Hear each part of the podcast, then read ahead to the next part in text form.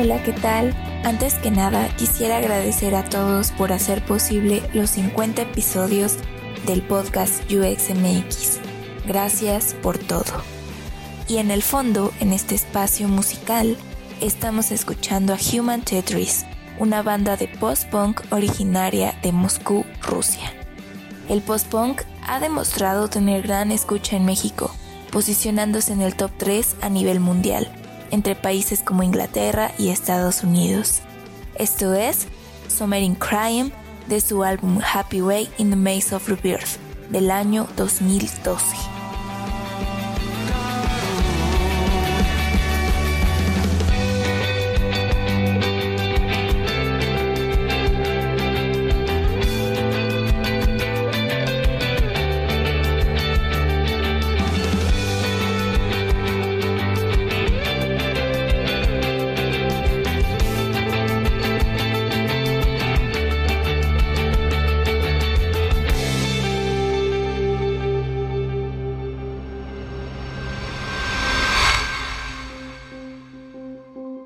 El día de hoy tenemos a Carol Villacorta, CEO de Medu Academy, una academia online sobre innovación y diseño. Yo creo que eh, eh, un UX no solo tiene que hacer UX, me refiero a que todo el día voy a estar leyendo, consumiendo cosas de UX. Es importante que, que sepas los conceptos principales, que sepas las metodologías, ¿sí? Pero tú como ser humano, porque un UX no está leyendo de liderazgo, tenemos que aprender a hacer otras cosas que nos hagan sentir incómodos, porque cuando uno está en UX es muy fácil enganchar con las herramientas, es mucho, es muy, es muy fácil eh, adoptar estas metodologías, porque en realidad, como te decía, son muy versátiles. Sin embargo, no todo tiene que ser UX en la vida de, de un UX.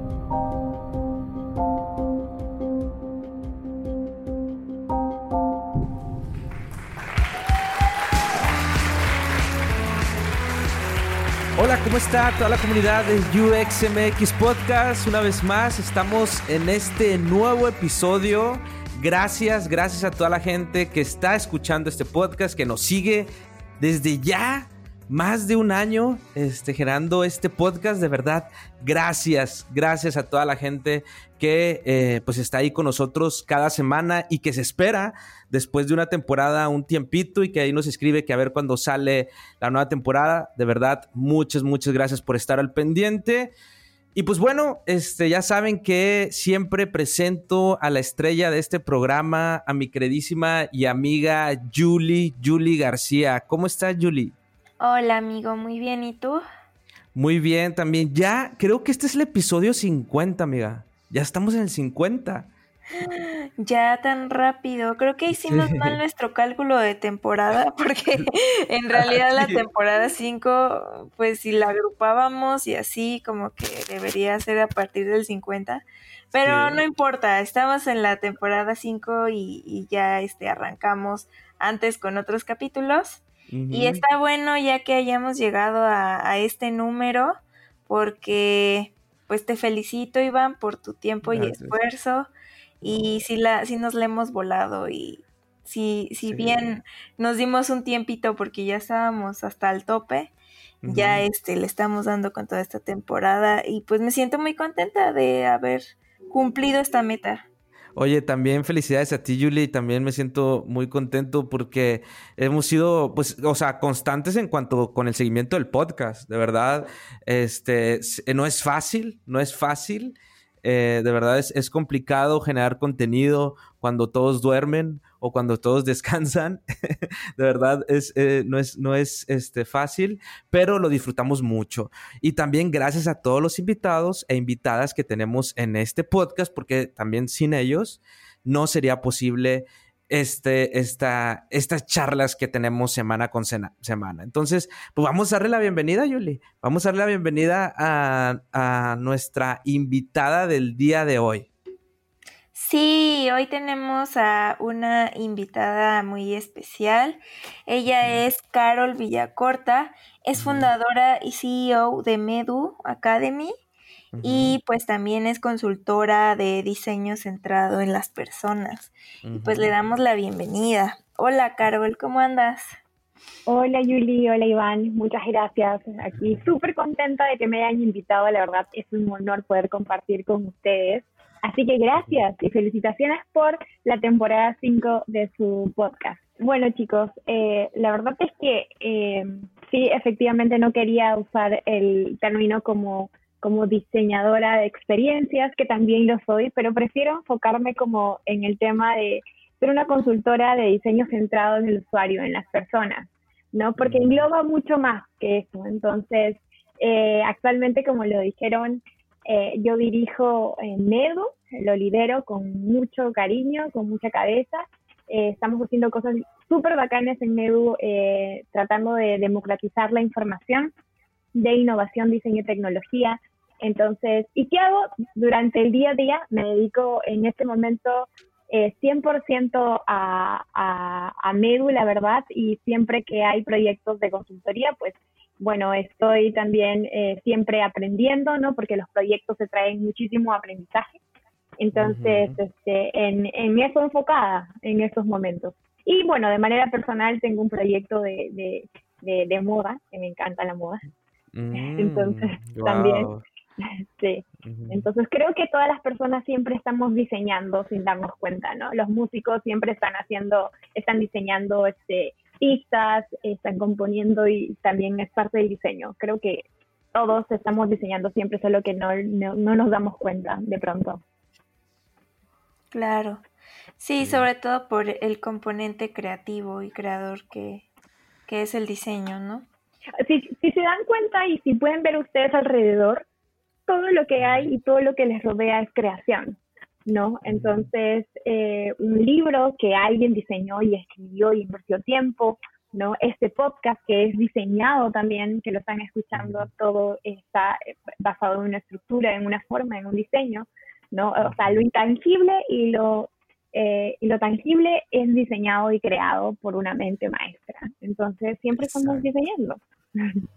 Exacto, exacto, me encanta, me encanta y como, como que siempre nos gusta y lo que he visto yo en la mayoría de las personas que también entrevistamos y que se dedican a esto del diseño, eh, están siempre como, como creando, ¿no? O sea, a veces este, están siempre en constante creación y me encanta, me encanta conocer gente así. Y, y, bueno, y también este, estás enfrente, en ¿verdad? De, de, esta academia eh, este, que se llama Medu, Medu Academy. ¿Nos puedes eh, mencionar primero qué significa Medu Academy y cómo le está yendo con Medu? Bueno, te voy a contar. Medu significa me educo, no como yo. Mm. yo decido dónde aprender. Entonces, eso. Eh, actualmente nos está yendo muy bien. Es un sueño poder es un sueño que todos los días se está haciendo realidad porque realmente estamos cumpliendo el propósito de, eh, les voy a contar un secreto, pero secreto, ya. Vaya, venga, dilo, dilo. Acabo nadie escucha más que los del podcast. es que me nace con el fin de verdad de poder dar este, oportunidad a las personas en poder tener y adquirir educación como de calidad, pero con el fin de que estas personas no solo puedan este, crecer y mejorar sus skills, sino que también puedan tener esa oportunidad de poder cobrar más ¿no? De poder este, tener más ingresos, de, poder tener mejores roles, eh, aumento de salarios, ¿no? Entonces, ese es el fin. Entonces, cada vez que alguien nos escribe y nos dice, conseguí este trabajo gracias a MEDU, para nosotros es como, wow, lo estamos logrando, muchachos, lo estamos logrando. Entonces, eso nos motiva un montón a seguir creando, a seguir colaborando con otras academias también, a mejorar la, educación de calidad, ¿no? Continua, que es lo que hace falta.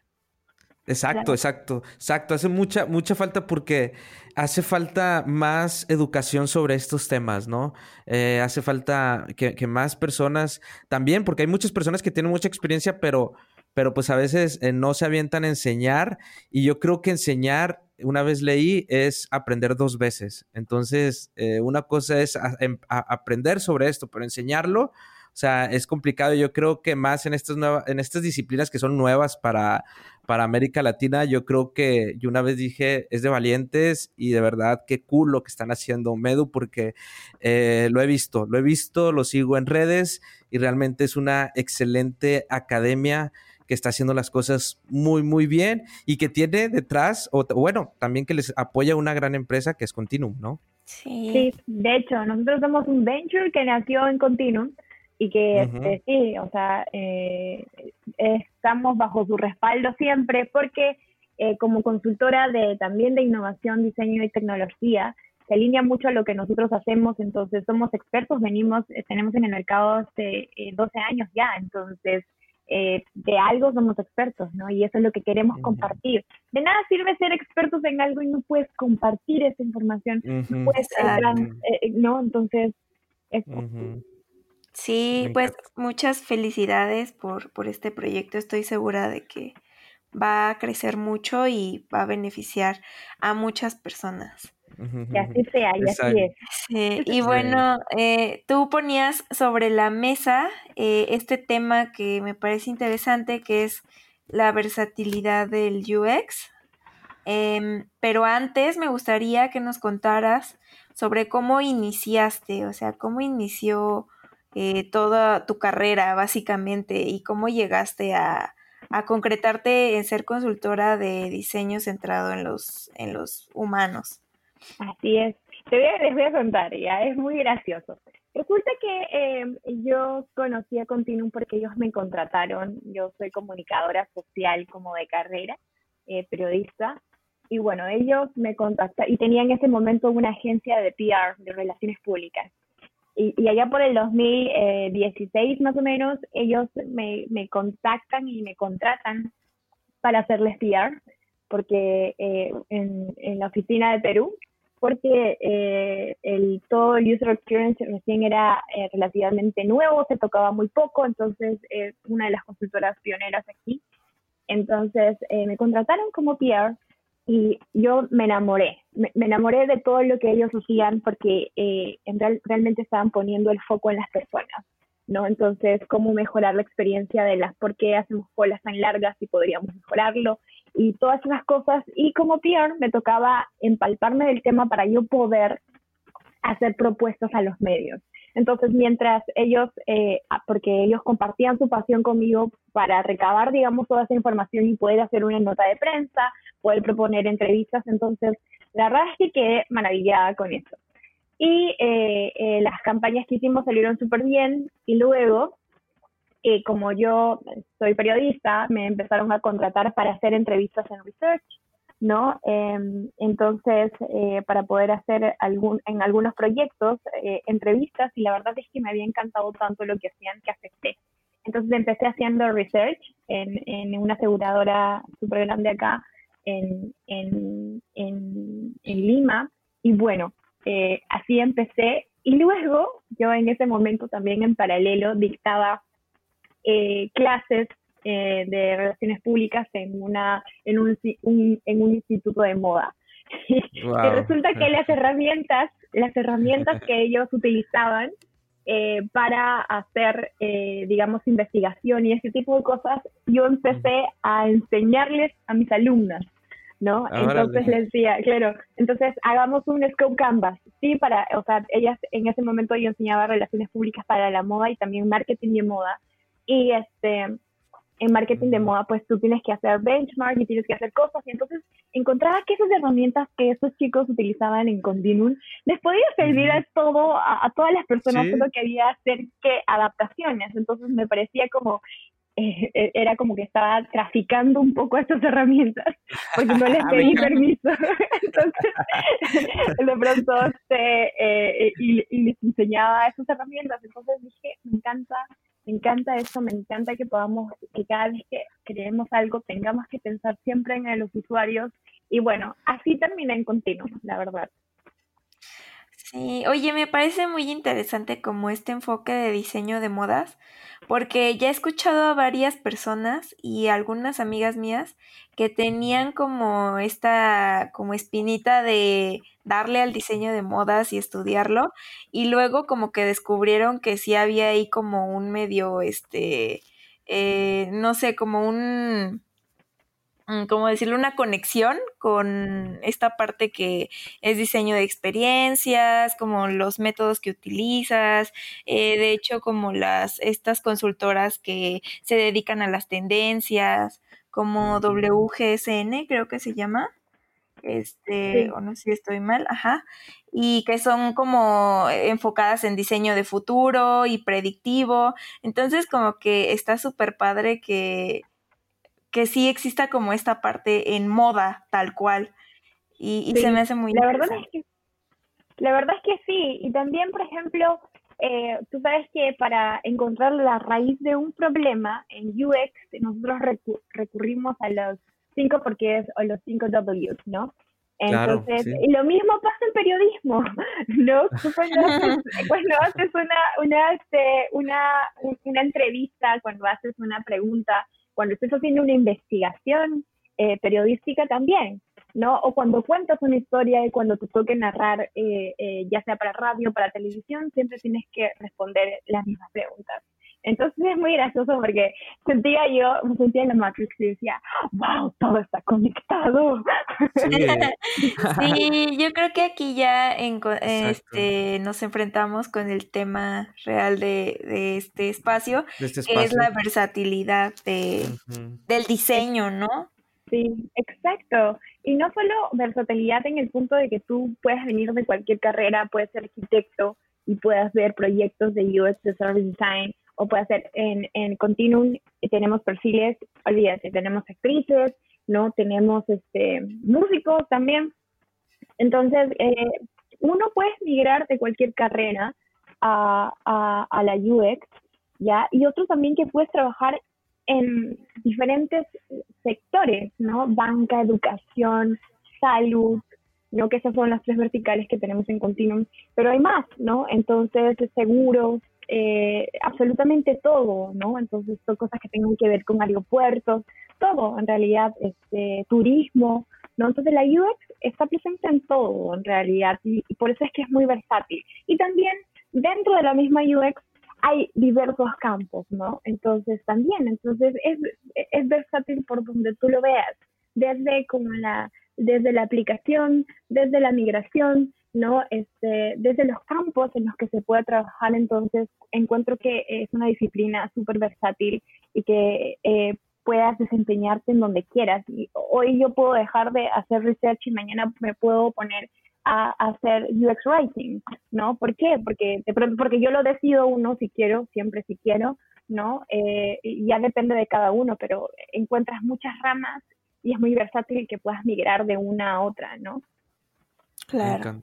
Me encanta, sí, porque, y, me encanta porque yo creo que es, el, el, UX es muy inclusivo, o sea, viéndolo de esa manera, ¿no? Porque también eh, veo gente de otras áreas, como tú dices, antropólogos, como que le está dando este baño, o, o ¿cómo, ¿cómo, decirlo?, de, de, de actualización, o, o, sí, pues porque es muy inclusivo en, en ese sentido, vienen de otras carreras y de otras disciplinas, simplemente las personas que sientan, porque si he visto una constante de todas esas personas eh, que vienen de otras disciplinas, la constante que yo veo, y no sé si estoy equivocado, pero es que quieren crear algo para impactar a las personas eh, y que algo funcione para las personas. Yo creo que es una, una constante de cualquier persona que se meta a esta área de, diseño y, y de UX, ¿no? Sí, total, total. Y además que un UX no tiene un rostro, ¿no? Puede ser, puede ser cualquier persona. Entonces, este, ah, a ver, veamos aquí, este, Julie tiene cara de, de, de UX. ¿No? Entonces... Julie tiene cara de UI. a ver, Iván tiene cara de, de UX. Yo dije... Sí, no, sí, no funciona. Exacto, exacto. Y me encanta, me encanta, me encanta cómo tú lograste combinar todas estas áreas, por ejemplo, que dices, eres eh, comunicadora social, ¿no? Y luego también modas, y luego también diseño, o sea, ¿cómo lograste eh, también llevar el diseño y el UX a estas disciplinas y cómo también hiciste unas conexiones? Creo que eso es muy importante y creo que ahí entra mucho la creatividad. Y una vez leía sobre eso, que, que eso, e, el tener diferentes inputs de diferentes disciplinas y poderlas combinar en tu cerebro y dar soluciones, eh, con estas herramientas que te dan, pues este, esta parte de diseño, yo creo que es algo muy padre, ¿no? Yo creo que eh, eh, un UX no solo tiene que hacer UX, me refiero a que todo el día voy a estar leyendo, consumiendo cosas de UX. Es importante que, que sepas los conceptos principales, que sepas las metodologías, ¿sí? Pero tú como ser humano, porque un UX no está leyendo de liderazgo, ¿no?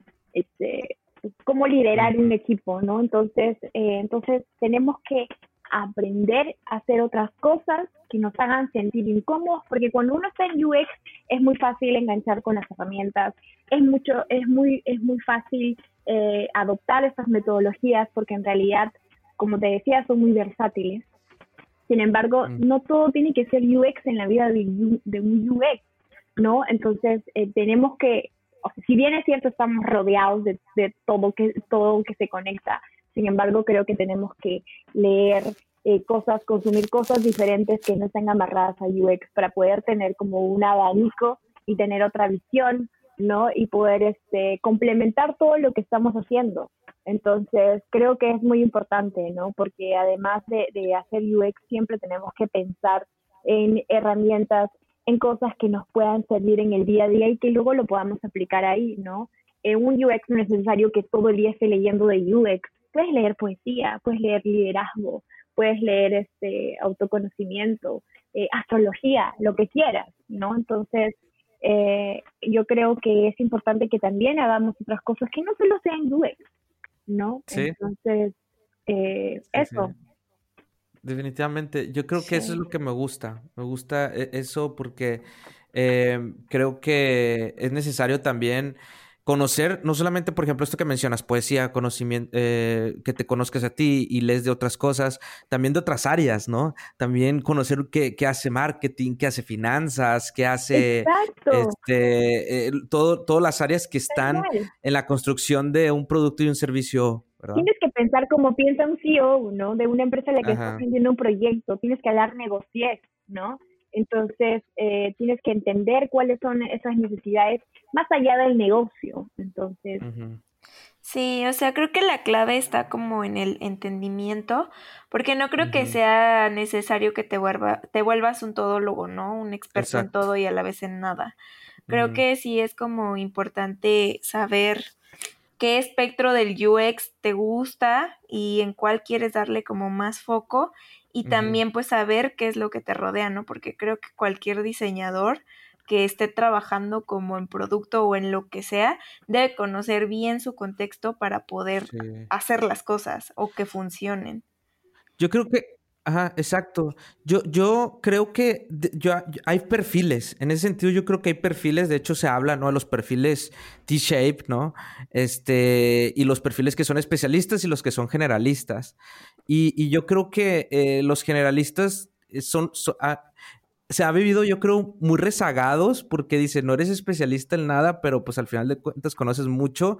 Pero yo creo que también esos perfiles en mi, pensar, son muy importantes porque al momento de diseñar un producto y un servicio, porque a lo mejor ellos logran combinar cómo se pueden hablar entre estas áreas y logran hablar muy bien el lenguaje de programación, muy bien el lenguaje de marketing, de diseño. O sea, creo que, esos perfiles, en un, al menos al, momento de construir productos digitales, es, es, importante. Yo creo que esos perfiles son, son muy cool. Los perfiles también, como menciona de, de lo que dice Julie, creo que se me hace también excelente este tema de, de Julie, de también en cualquier proyecto tienes que leer el contexto, ¿no? Tienes que leer el contexto y ahí también es, a ver, déjame entender las demás áreas, demás disciplinas para, para poder entender completamente el contexto del problema que estoy solucionando. Y yo creo que ahí es muy padre lo que menciona Carol de que, a ver, bueno, no solamente tienes que enfocarte en UX, tienes que conocer más cosas para poder conocer mejor el contexto. Tal cual. Sí. Coincido. Confirmo, chicos. Claro.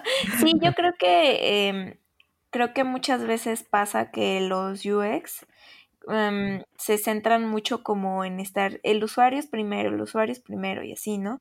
Entonces como que todo su foco va para allá y no se dan o no se dan el tiempo de conocer cómo funciona todo dentro de su organización, quiénes son las personas con las que está con las que tienen que colaborar, qué hacen, qué, de qué procesos están a, cargo, eh, cómo me puede ayudar para completar esta tarea que beneficia al usuario. Y creo que ahí es como mucho el, no sé, como el choque que siempre o que es muy usual que haya en las organizaciones con diseñadores. Sí, sí, exacto, exacto, me encanta. Oye, Carol, y a ver, cuéntanos, ¿algún proyecto que te haya resultado a ti muy significativo en, tu carrera? Eh, mira, el proyecto actual en el que estoy, que es MEU. La verdad que esto, MEU ha cambiado revolucionariamente mi vida, ¿no? Porque eh, puede impactar en la vida de profesionales que quieran seguir creciendo, que quieran seguir aprendiendo uno, es súper retador, ¿no? Eh, y dos, es satisfactorio. Eh, ver los resultados de, tanto trabajo es muy, es muy bacán, ¿no? Entonces, eh, creo que este es uno de los proyectos más bonitos en los que he estado involucrada en, en mi vida hasta el momento, ya, porque tiene este, este fin de poder realmente eh, digamos, de alguna manera cambiar eh, eh, la vida de estos profesionales de cierta forma, ¿no? Mientras podamos mover un, escalón de, de, su camino, yo creo que ya es bastante. Entonces, este, me, encanta por todos los sentidos. Me encanta porque es súper retador. Teníamos que estar diseñando, estoy mejorando la, la, experiencia de nuestros estudiantes siempre. No tenemos que estar creando programas y cursos que le aporten valor a los profesionales. Tenemos que encontrar esos expertos que estén trabajando en el día a día eh, eh, de esto, que vivan de esto, que gocen de esto, que les encanta enseñar sobre todo. Y tenemos esos profesionales que están recibiendo a corazón abierto la información, están aprendiendo. Entonces, es, es increíble, la verdad. Eh, yo creo que la verdad es que no solo MEDU, ¿no? sino creo que todas las, las las academias que están haciendo este tipo de cosas y que está impactando de manera positiva es súper genial. Yo tengo una pregunta, yo tengo una pregunta para ti, Carol. Pregúntame lo que quieras, Iván. es cómo, cómo, cómo saber eh, cuándo enseñar. Sobre todo estas nuevas disciplinas ha sido mi pregunta porque ¿qué necesito saber para enseñar sobre UX, por ejemplo? O hasta cuándo saber, porque a lo mejor hay gente que es muy experta o que tiene mucha experiencia, pero no sabe enseñar, pero a lo mejor hay otras personas que a lo mejor no son los expertos, pero enseñan muy bien, tienen experiencia, yo creo que esa es una base que debe de, de existir al momento de enseñar estas disciplinas, tener experiencia, pero a lo mejor no ser el que tenga el superpuesto en alguna empresa o algo, o, cómo, o sea, esa, es una pregunta que siempre he tenido porque a lo mejor hay mucha gente que está escuchando que puede enseñar muy bien, pero no se anima por inseguridades. Entonces quisiera, este, es tu punto de vista al respecto sobre, sobre esto. Sí, yo creo que eh, concuerdo eh, contigo, Iván, acerca de que dices que hay muy buenos profesionales, pero que de pronto no se dan bien enseñando. ¿Ya? Y creo que hay muchas maneras de enseñar, no solo como en un salón de clases y con un montón de personas, ¿no? Eh, puedes partir enseñando algo que aprendiste a tu equipo, a una persona, mientras tú tengas alguien con quien compartir este conocimiento, estas herramientas, ya estás haciendo un montón, ¿no? Si a ti no se te da por enseñar eh, a, a personas, eh, no sé, a una cantidad como de grande de personas, no, no importa, parte por tu partner, eh, parte por tu hijo, parte por quien tú quieras, pero todo ese conocimiento que tienes, transmítelo a alguien más, compártelo, es la única manera de, eh, de aprender, porque tú estarás reforzando ese conocimiento también, ¿no? Estarás mejorando esa técnica, ¿no? Entonces, creo eso, yo creo que siempre tenemos que estar haciendo estas dos cosas importantes, ¿no? Aprendiendo siempre, ¿no? Eh, eh, no solo, como decía, yo vuelvo al tema de que no solo puedes aprender de UX, puedes aprender lo que tú quieras, entonces, pero eh, de nada sirve que, que aprendas y retengas contigo ese conocimiento si no lo compartes con alguien más, ¿no? Entonces, creo que aprender y, y enseñar es un círculo que te permite mejorar eh, a, a grandes cantidades porque estás aprendiendo, estás recibiendo una información, estás traspasando a alguien más y ese alguien más seguramente lo traspasará a alguien más y esa otra persona y a alguien más. es una cadena bien bonita de que eh, te estoy enseñando y tú estás enseñando a alguien más. Tú estás aprendiendo, pero a, su vez estarás enseñando. Espero que no suene enredado, pero eso sí. No, Suena como Arjona. no, porque a mí también se me vino porque sí, es verdad. Aprender y enseñar, o sea, ahorita mencionaste algo muy padre que dijiste. Em, de hecho, lo apunté. Compartir es una buena manera de aprender. O sea, y, yo creo que eso está muy padre, o sea, eh, lo que mencionas. Pues es como un ciclo, ¿no? O sea, como en todo, no sirve de nada, por ejemplo, comprar algo si no lo usas. Es lo mismo, no sirve de nada aprender algo si no lo aplicas y, y si no lo compartes también porque pues ese es el, es el punto de que fluya como el conocimiento y no, y no regresemos como a las épocas del diseño más elitista, ¿no? En donde todo el conocimiento era súper centralizado y solo pocos tenían como acceso a ay, la verdad absoluta del diseño o algo así, o, o la fórmula del éxito, ¿no? Entonces. Tal cual, tal cual. Yo creo que es simplemente transmitir ese conocimiento y ir practicando. Mientras más personas tú compartes eso, ya sea de una, de dos, de cinco personas, tú estás este, fortaleciendo ese músculo de conocimiento, ¿no? Entonces, es lo mismo que pasa en el deporte.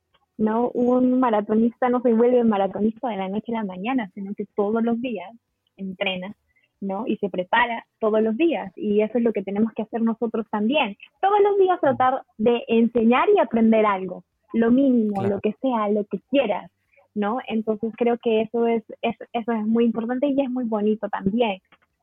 Claro, y me, encanta eso que mencionas al último, eh, porque yo siempre que me voy a dormir en las noches me pregunto qué aprendí hoy. Y yo creo que es, es, como la medida, ¿no? De, de, de, cuánto está creciendo. A ver, ¿qué aprendí hoy? Relacionado ya sea con tu vida personal, profesional, lo que sea, pero ¿qué aprendí hoy, el día de hoy? Yo creo que es algo muy importante. Y otra cosa que también mencionaste importante que me gustaría resaltar es eh, que mencionas que eh, diferentes formatos. No, o sea, enseñar no necesariamente es ponerte eh, en un salón de clases, ponerte eh, a hacer un, webinar con 30 personas, este, no sé, no solamente es crear un podcast, o sea, hay diferentes formatos. A lo mejor también te gusta nada más en tu, en tu empresa enseñarle a tu equipo, enseñarle a los equipos de otras áreas este, de, del producto, enseñarles sobre esta disciplina. Yo creo que hay diferentes formatos que se nos pueden acomodar a cualquier persona, ¿no? Yo creo que es algo muy importante eso que mencionaste. Así es, concuerdo, concuerdo y confirmo. Oye, ya para ir cerrando, ya para ir cerrando, siempre preguntamos eh, algún libro, algún recurso, bueno, ya sabemos recursos donde pueden ir a aprender sobre estas disciplinas, este, pero también algún libro que le puedas recomendar a toda la comunidad de UXMX. Mira, yo no les voy a recomendar un libro de UX porque para eso tienen eh, este podcast y para esto también tienen ustedes un sinfín de recursos. Yo les voy a recomendar un método que les voy a recomendar, les voy a recomendar un libro que en particular siento que les puede aportar mucho en su día a día porque les ayuda a cuestionarse varias cosas. Es un libro que se llama El método Catfulness. ¿Sí? Mm. ¿El método eh, qué, perdón? El método Catfulness. Catfulness, el método de un gato. ¿Ya? Mm. Entonces, este, este es un libro que se trata de un gato que nos enseña qué es la felicidad. ¿Ya? Y cada día eh, se, basa como, como en cinco semanas y cada día tiene un mensaje y al finalizar esos mensajes, al finalizar una semana, tienes unas actividades que hacer. ¿Sí? Mm. Entonces, si quieren, les voy a leer el, el, lo que dice para el día de hoy sábado. Aprende a decir que no.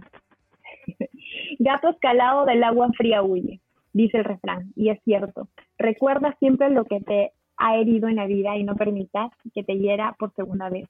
No estás obligado a hacer lo que quieren los demás. Aprende a decir que no. Al principio te costará, pero después será tu mejor arma para una vida más serena.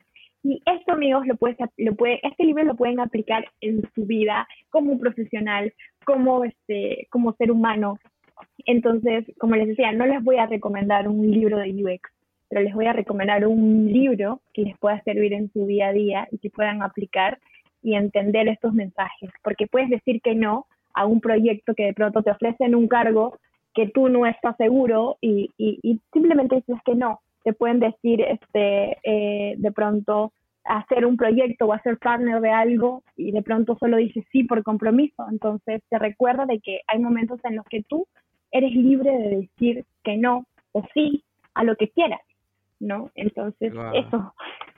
Me encantó, me encanta el libro, ya lo estoy buscando. El método de Catfulness, es como el mindfulness, pero cat, sí, Catfulness. Sí, suena bastante cool. Yo igual lo voy a buscar. Listo.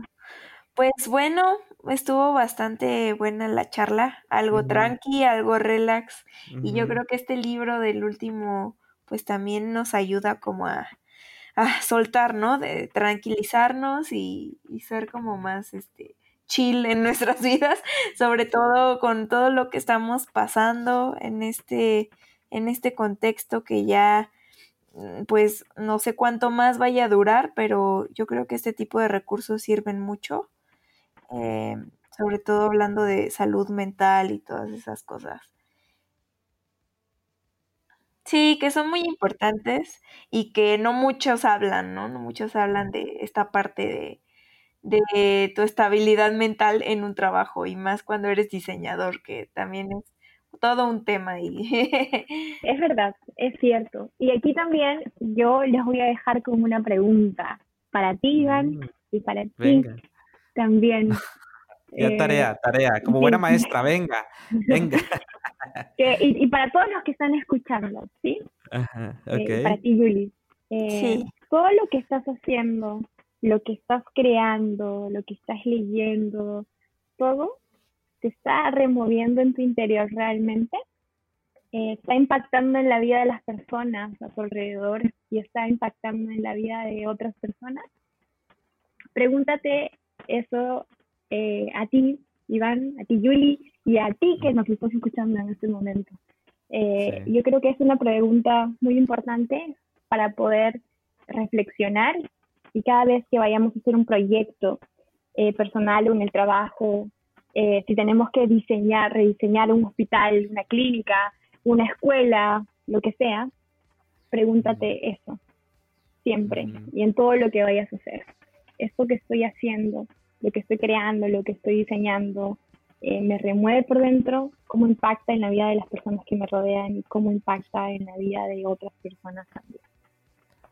Me encanta. Sí, yo creo que eso que mencionas es algo muy importante porque me lo dijeron en esta semana eh, respecto a la, eh, a la disciplina de, del UX y de diseño, que dicen que eh, las personas que se dedican a esta disciplina tienen el poder de mejorar el día de las personas, porque si alguien tiene una mala experiencia con un producto o un servicio, a lo mejor ya le haces que tenga un mal día.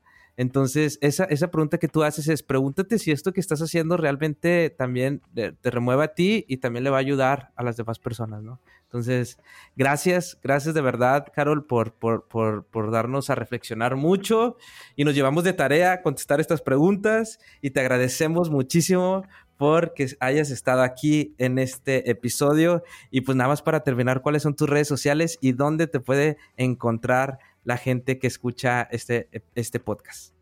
Venga, estoy en LinkedIn como Carol Villacorta.